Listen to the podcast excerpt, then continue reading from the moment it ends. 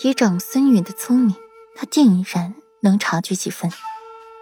仰头看着裴玉风轻云淡的脸，不由得安下心来。裴玉应该被自己善透了。长孙允抿唇，抬眸，正好看到了顾阮对裴玉深情注视，不由得感到刺眼。茶。长孙允一声“茶”字，给了江旭一丝希望。只要查出来他是被人冤枉陷害的，他就可以，可以。江旭还没想到他就可以如何的时候，长孙允低低一笑，打破了他的幻想。查出来又如何？查出孤的侧妃头脑简单，四肢发达，算计别人不成，反遭其害，孤可丢不起这个人。长孙允将目光落在了一旁香炉之上，眸里划过了一丝不明情绪。长孙允淡淡一笑，站起来，理了理褶皱的衣服，俯视着江旭，嗓音淡淡，听不出别样情绪。江旭张了张嘴，他就，他就不想为自己讨回公道吗？仿佛看出了江旭眸中的意思，长孙允微微一笑，旭儿。公道这两个字，从来不属于你。长孙允慢慢俯下身，继续在江旭的耳边说着话。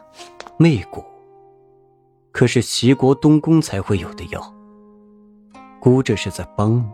这不是在帮他，他这是在自保，这是在帮他自己。旭儿要听话。若是裴月知道，是你要陷害他未来的世子妃。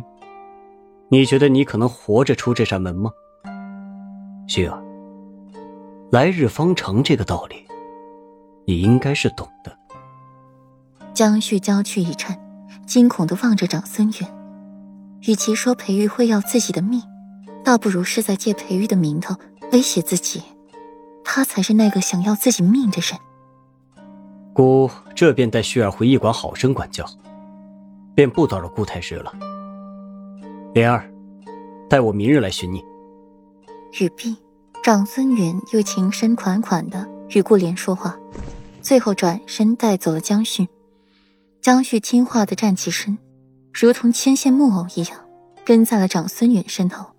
经过顾阮身边时，阴毒的翻他一眼。顾莲蹙起眉，他还以为长孙允会彻查一番的，查出那个反算计江旭的人。毕竟今天他的脸面可是被扔进了泥地里踩，而且他似乎对江旭很纵容，他都被别人给玷污了，他居然一点也不生气。自己嫁去了齐国，真的可以坐稳太子妃这个位置吗？顾莲有些怕了。长孙太子，敢问这位玷污江侧妃的小人，该如何处置？裴玉薄情唇一勾，朗声询问。给他难堪，看着地上跪着发懵的方天阳，裴玉心里起了一丝计较。长孙云脚步一顿，淡漠的话传进众人耳朵里，让众人脸色飞变，不喜杀生，饶对方一条性命。素闻长孙太子爱民如子，胸襟广阔，今日一见，果然名不虚传，让本世子佩服不已啊！裴玉薄唇再起。声音里有一种说不出的潮意，胸襟宽阔到了这份上，也是奇人。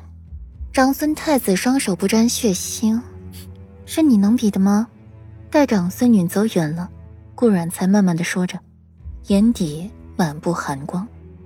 顾阮低低一笑，这便是长孙云了，如斯善良，如斯高贵，如斯的谪仙，一如一汪清泉般干净纯洁。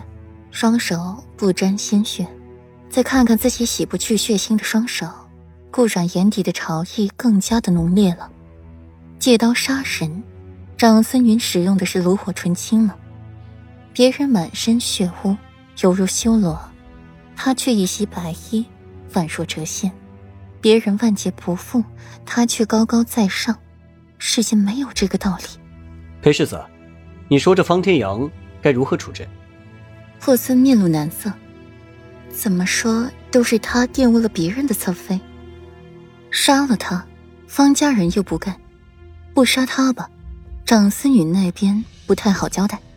裴玉张嘴刚要说杀，便被顾染制止了，不能除了长孙云的意。话锋一转，道：“处以腐刑，送清官院吧。”